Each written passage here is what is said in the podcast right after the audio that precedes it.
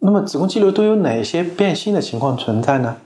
第一个就是恶性变，恶性变其实是非常罕见的。那么更为常见的变性呢，包括像子宫的肌瘤的红色变性。红色变性主要是在孕期的时候出现，那么表现成就是因为子宫的肌瘤的生长速度和子宫的生长速度不一样，导致的相对缺血坏死的一些问题。其他呢还包括玻璃样变和脂肪变性、囊性变这些情况。那么这是都是从病理上来进行诊断的一个情况。那么一般也都是良性的，没有什么太多恶变的一个担心。听众朋友们，大家好，我是龚晓明医生。我的新书《给身体的情书》出版了，这是我第一本的书。新书呢，在当当、京东、亚马逊等网上书店以及全国的新华书店均有销售，献给广大的女性朋友们。